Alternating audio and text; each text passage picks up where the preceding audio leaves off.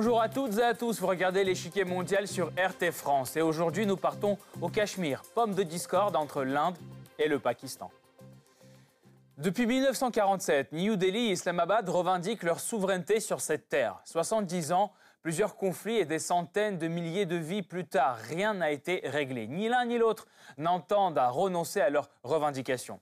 La population n'a jamais été consultée et les médiations internationales n'ont donné aucun résultat. Pire, la région est devenue un des centres du terrorisme international. Est-il possible d'éviter une nouvelle escalade? Quels sont les enjeux indiens et pakistanais au Cachemire? Quel rôle a la Chine dans ce conflit? Pour répondre à ces questions, nous retrouverons en fin d'émission Alain Lambal, géopolitologue spécialisé sur l'Asie du Sud et ancien attaché militaire en Inde et au Pakistan. Monsieur Lambal, bonjour. Bonjour.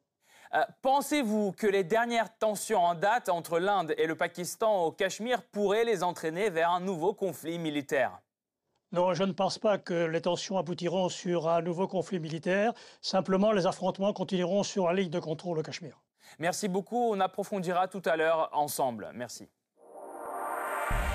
Ces derniers mois, les tensions dans la région ne cessent de monter. Échanges de coups de feu et duels d'artillerie redeviennent fréquents.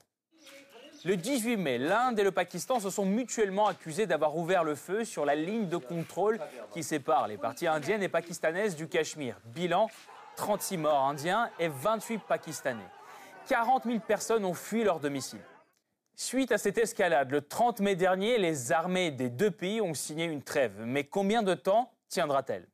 L'Inde accuse le Pakistan d'avoir violé le cessez-le-feu 881 fois depuis le mois de janvier. De son côté, Islamabad cite 190 cas de violation de la part de l'Inde au cours des mois de janvier et février. Le Cachemire est aujourd'hui divisé en trois parties administrées par le Pakistan, l'Inde et la Chine. Les parties indiennes et pakistanaises sont séparées par la ligne de contrôle établie par l'ONU. Le Pakistan contrôle deux régions dans le nord, le Gilgit-Baltistan et l'Azad Cachemire, soit environ 35% du territoire. L'Inde contrôle l'état de Jammu et Cachemire dans le sud, soit environ 45%. Les 20% restants, la région d'Aksai Chin et la vallée de Shaksgam, sont administrés par la Chine. Pourquoi cette région est-elle si importante? L'enjeu n'est pas seulement géopolitique et religieux, le Cachemire possède une ressource cruciale, l'eau.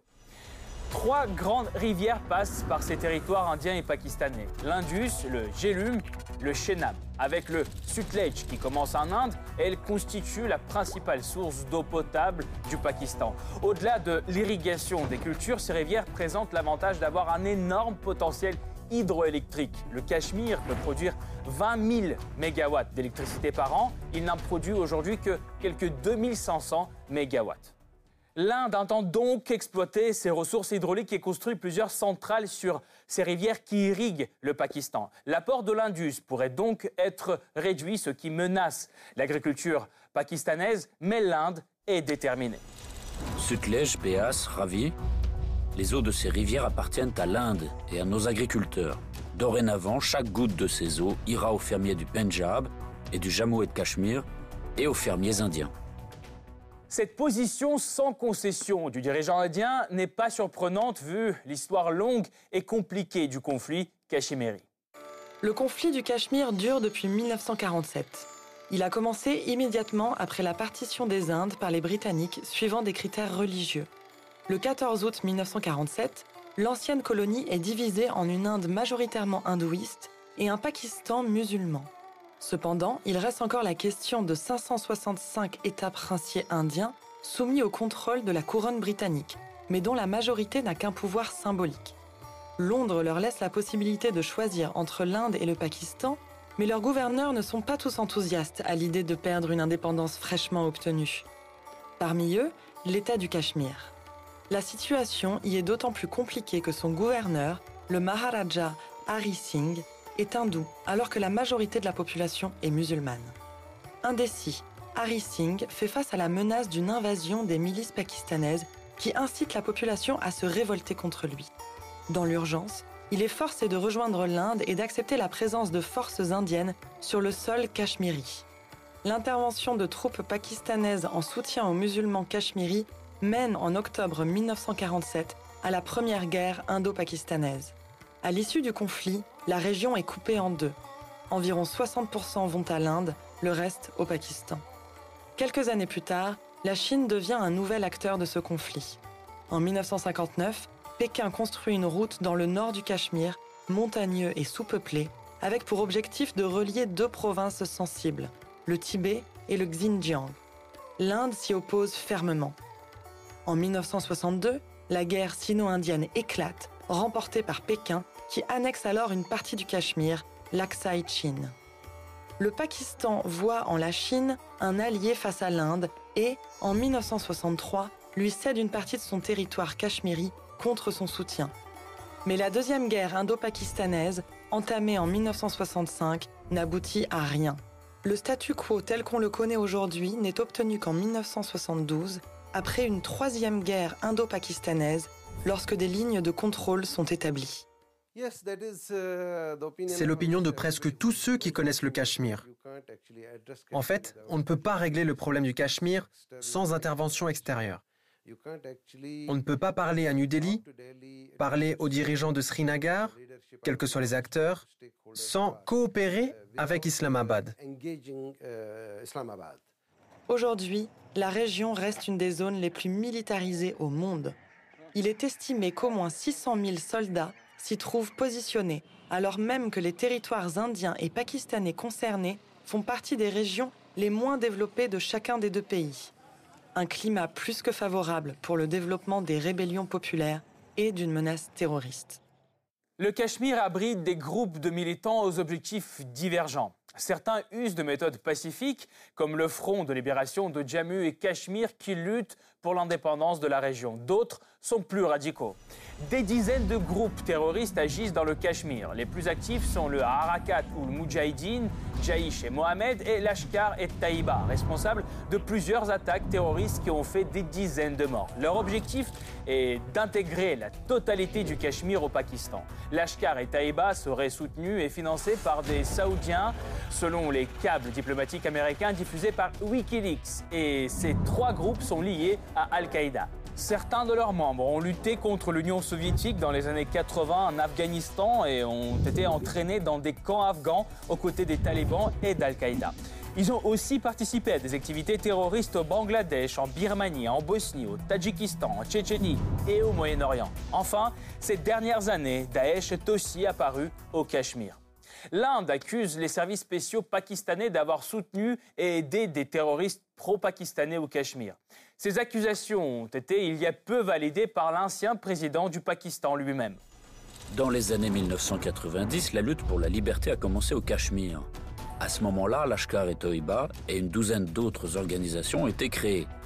Nous les avons soutenues et entraînées lorsqu'elles luttaient au Cachemire en risquant leur vie.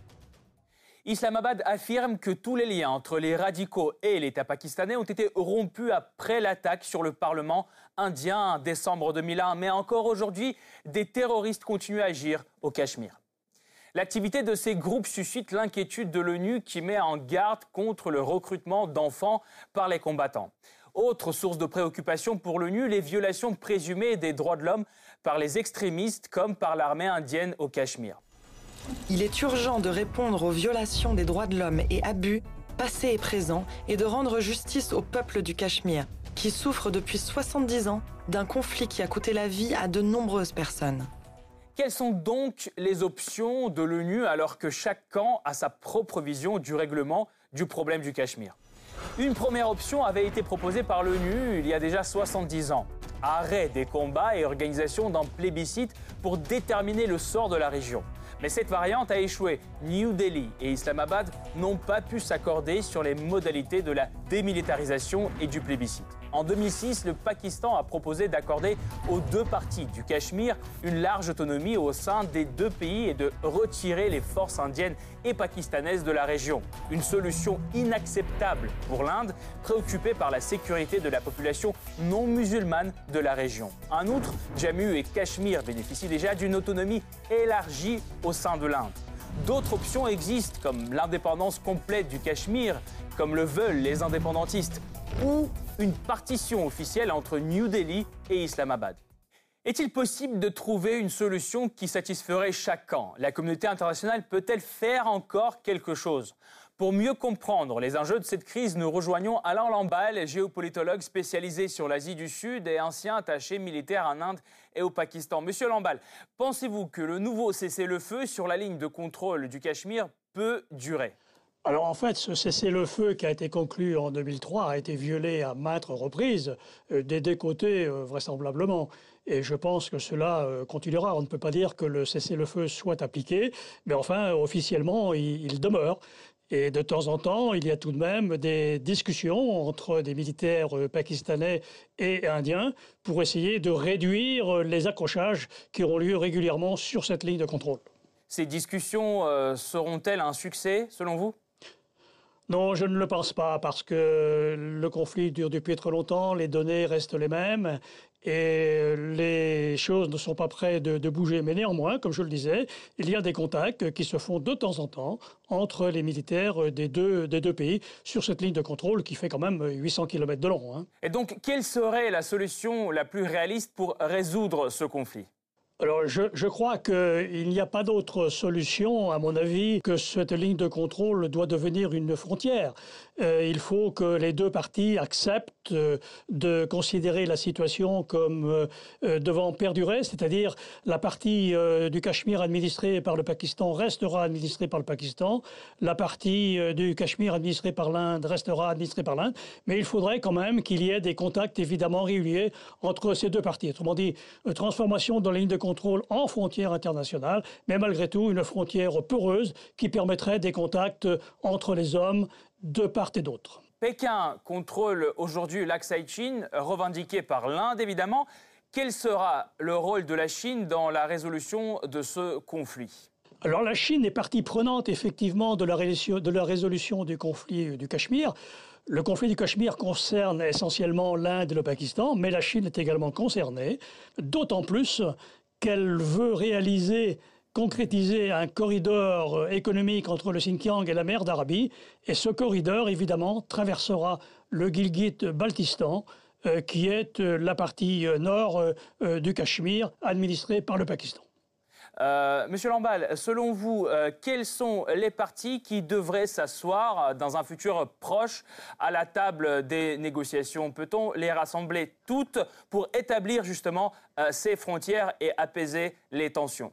Ce sera extrêmement euh, difficile parce que euh, les Chinois n'ont apparemment euh, pas l'intention de négocier leurs frontières, que ce soit d'ailleurs en Axa-Chine ou dans le reste de l'Himalaya, notamment en Arunachal Pradesh, mmh. territoire revendiqué par la Chine, tout à fait donc à l'est de l'Himalaya et qui euh, euh, recouvre environ 90 000 km carrés. Donc du côté chinois, je crois que les choses ne bougeront pas. Du côté pakistanais, je n'attends pas non plus à, mhm. des débouchés euh, politiques, malheureusement, dans l'état actuel des choses. D'autant plus qu'il y aura des élections prochainement au Pakistan, le 25 juillet. Évidemment, rien ne se produira d'ici là et rien ne se produira dans les mois qui viennent parce qu'il faudra constituer un nouveau gouvernement. De toute façon, c'est l'armée pakistanaise qui mhm. définit la politique étrangère étrangère du Pakistan. Et je crois que l'armée pakistanaise n'est pas prête de discuter de ce problème de frontières. Merci beaucoup pour cet éclairage. Monsieur Lamballe, je rappelle, c'était euh, Alain Lamballe, géopolitologue spécialisé sur l'Asie du Sud et ancien attaché militaire en Inde et au Pakistan, avec nous aujourd'hui. Merci encore. Cette partie-là n'est pas encore terminée. La semaine prochaine, une nouvelle partie vous attend avec d'autres pions sur l'échiquier mondial. À bientôt sur RT France.